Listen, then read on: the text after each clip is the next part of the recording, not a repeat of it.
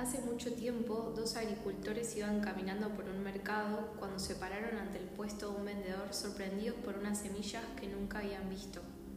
Mercader, ¿qué semillas son esas? le preguntó uno de ellos. Son de bambú, vienen del oriente y son unas semillas muy especiales. ¿Y por qué son tan especiales? le dijo uno de los agricultores. Si las llevan y las plantan, verán por qué, solo necesitan agua y abono. Así, los agricultores, motivados por la curiosidad, compraron algunas semillas de bambú, volvieron a sus tierras y las plantaron. Pasado un tiempo, las semillas no germinaban mientras que el resto de los cultivos seguían creciendo y dando frutos. Entonces uno de los agricultores le dijo al otro, Aquel viejo nos engañó con esas semillas, de ellas no saldrá nada, y decidió dejar de cultivarlas. Aún así, el otro siguió haciéndolo. Luego de siete largos años, cuando el agricultor estaba a punto de dejar de regarlas, se sorprendió al encontrarse con que el bambú había crecido. Y no solo eso, sino que las plantas alcanzaron una altura de 30 metros en tan solo seis semanas.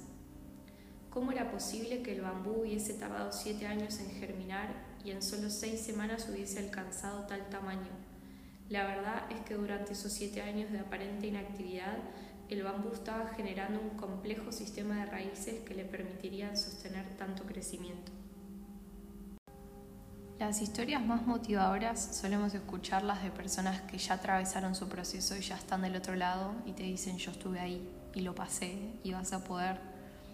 Pero creo que pocas veces escuchamos de personas que están en el ojo de la tormenta y desde ese lado nos pueden acompañar y es un poco mi intención, al menos con este primer podcast y seguramente los que le sigan, por el comienzo de este viaje, porque yo estoy en muchos procesos a la vez. Los que me conocen y vienen sabiendo un poquito de lo que pasa, probablemente estén al tanto, pero hay muchas cosas que no, porque yo no cuento y que no están en, las redes sociales. Así que este va a ser un espacio un poco más íntimo de charlar o de yo hablar con ustedes y que después ustedes me digan qué piensan o si quieren responderme algo. Si solo quieren escuchar está perfecto también. Pero bueno, acá estoy en el ojo de la tormenta y literal ahora por la ventana está lloviendo con sol. Creo que así está un poco mi vida, lloviendo con sol. Seguramente en otra oportunidad les cuente por qué el nombre del podcast, por qué 921, pero hoy no es el día quería que empecemos hablando un poco de esta historia que les acabo de leer, así que nos vamos a meter un poco en eso. Solemos apreciar mucho más los resultados que los procesos y ver la belleza cuando las cosas ya están en su auge, ya están florecidas, pero pocas veces apreciamos y vemos la belleza en el proceso, en la oscuridad, en el momento de estar plantado, de sentir que tenés tierra encima literal y que no ves ningún resultado en lo que está pasando y que no ves ningún cambio, suele ser difícil tener certeza absoluta y confiar de que aunque no se vea, hay un montón de cosas pasando. Y muchas veces lo más poderoso está en lo no manifestado, más que en lo manifestado, porque lo manifestado es solamente, me parece como el reflejo y el brote de todo lo que se trabajó en la sombra, en la oscuridad, de todo lo que no se vio, Incluso si pensamos en nuestro mismo mundo, que nos está alumbrando un sol o una luna, alrededor de todo el mundo lo que hay es espacio, oscuridad, y todo eso es necesario para que acá podamos tener todo este mundo material que tenemos. No existe una cosa sin la otra y no hay ninguna que sea menos valiosa. Todo es necesario, es la polaridad. No hay luz sin la oscuridad. Y la oscuridad no es mala, es una parte súper importante y fundamental y es solamente el otro lado de la misma cosa. Así que cuando uno está sumergido en el proceso creo que puede encontrar belleza ahí, por más que no vea nada floreciendo y tener certeza absoluta de que se están enraizando y de que están pasando un montón de cosas para que después pueda soportar el crecimiento que va a tener. Así que en este primer día, si estás pasando por un proceso, por algo difícil, por algo que no ves la luz, que sentís que está tardando demasiado, quizás solamente te estés preparando y estés preparando tu corazón, tu actitud, tu mente para poder soportar todo el crecimiento que va a venir después. Creo que siempre más chico, más grande estamos en un proceso y si hay un área de nuestra vida que quizás está floreciendo, seguramente haya otra que está en un proceso y que está en la oscuridad todavía. Y con oscuridad no me refiero a malo, sino que todavía no es visible, no se ven resultados. Así que está bueno tener un poco más de entendimiento de los procesos y poder vivirlos desde el amor y la presencia. Esas son dos palabras claves para mí este año, con todo lo que viene pasando poder vivir los procesos con amor, entendiendo que no tengo por qué estar viviéndolo desde el enojo o desde el reproche o del por qué pasa esto, porque eso no va a acelerar el proceso y no va a cambiar nada. Pero cambia un montón cuando lo vivimos desde el amor y de forma amorosa y paciente con nosotros y con los demás. Eso marca una gran diferencia y también va a ser mucho más llevadero todo el tiempo de espera. Espera para qué, no sé, porque no hay ningún lugar a donde llegar y la plenitud siempre se puede encontrar ahora. Siempre uno puede encontrar su estado de paz en este momento y con eso me refiero a la presencia.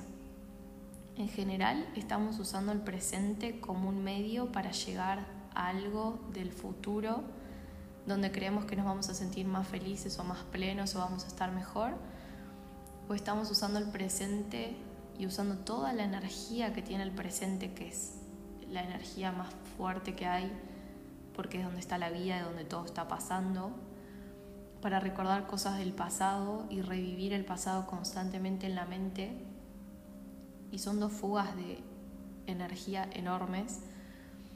Y uno de los males más grandes de estos tiempos es la ansiedad. La ansiedad viene de eso, de estar con la mente en el futuro o también la depresión que muchas veces viene de revivir y, y no poder como hacer las paces con lo que pasó y con lo que es. Así que esta es una gran invitación para volver al presente. Una de las veces que volví al presente fue literal mirando por la ventana, respirando hondo y me dije a mí misma, toda mi vida estuve lejos de vos, de este momento, pero ahora volví y estoy acá para vos. Me lo dije a mí misma, estoy acá para vos ahora en este momento. Y se apagó el ruido mental y me puse a llorar porque dije, nunca había estado para mí tan consciente y presente en más de 20 años y dije, qué fuerte, nunca nadie me enseñó que tenía que estar acá, en este momento con mi mente, con mi corazón, con mi alma, con mi cuerpo. Y no hay nada como estar alineados, porque nuestro cuerpo siempre está en el presente, lo que no suele estar es la mente. Y hay un gran poder en estar en alineación y que todo nuestro ser esté aquí y ahora porque es todo lo que tenemos. En realidad pasado y futuro se utiliza para poder referirse a algunos momentos, pero todo en realidad es un eterno presente. Lo que ya pasó pasó en un presente en ese momento y lo que va a pasar también será en un presente. Así que para disfrutar el proceso, el amor interno y externo y la presencia son unas grandes llaves. Y les quiero compartir dos grandes llaves para entrar en el presente una es la respiración. Uno nunca puede respirar en pasado o en futuro, siempre es acá.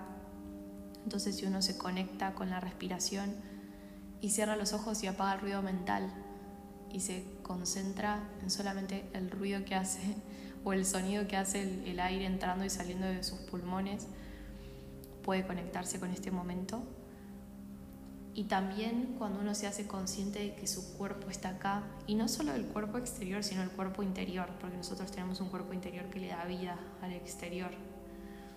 Si uno cierra los ojos y se concentra en su respiración, hasta puede sentir la vibración y la energía que uno tiene dentro del cuerpo y lo que es lo que lo está manteniendo vivo y lo que va a seguir con nosotros una vez que ya no estemos en este cuerpo que es, es temporal para vivir esta experiencia de esta vida que es bastante corta. Entonces, para mí, habitar los procesos con conciencia Se trata de dejar de esperar que pase el proceso y atravesarlo y vivirlo y sentir todo lo que tengamos que sentir con todo el cuerpo, con toda la mente, con toda el alma, con el espíritu, porque eso es lo que es, es lo que es ahora, es una rendición a este ahora y a este momento, porque por más que nos neguemos a este momento está pasando y simplemente es. Quitarle todo el juicio a este momento, a este presente, a este proceso y vivirlo y habitarlo con amor y con presencia dentro de lo que se pueda. Obviamente no voy a decir estar 100% presentes porque somos humanos y la cabeza va y viene, pero muchas veces en la vida no nos permitimos estar presentes ni cinco minutos, ni un minuto, no, no damos paz a nuestra mente. Hay una historia que cuenta que había una mujer que andaba como loca caminando, gritando en la calle y claro, todo el mundo la miraba y decía, es una loca, porque ella todo lo que pensaba lo decía en voz alta, gritando. Y cuando vemos eso en el exterior decimos, wow, esa persona no está bien, está loca. Y muchas veces estamos así en nuestro interior, solamente que nadie lo escucha y no para nuestra voz interna y no tenemos un segundo en paz. Y a veces lo que tenemos que hacer es dejarnos en paz a nosotros mismos y darnos cuenta que somos los observadores de esa voz y los que escuchamos esa voz. Porque si intentan hacer ese ejercicio ahora, se pueden dar cuenta que todo ese ruido mental ustedes se pueden separar y empezar a ser el observador, la observadora, el que escucha o la que escucha. Y ahí te desidentificas, me costó esa, de tu mente. Y ya darte cuenta que no sos tu mente es una gran llave a la paz y al presente. Así que eso quería compartirles hoy que habitemos el proceso, que le encontremos la belleza a estar plantado, porque por la polaridad no existe una cosa sin la otra. Y que dejemos de estar esperando, usando el presente para esperar, para que sucedan otras cosas.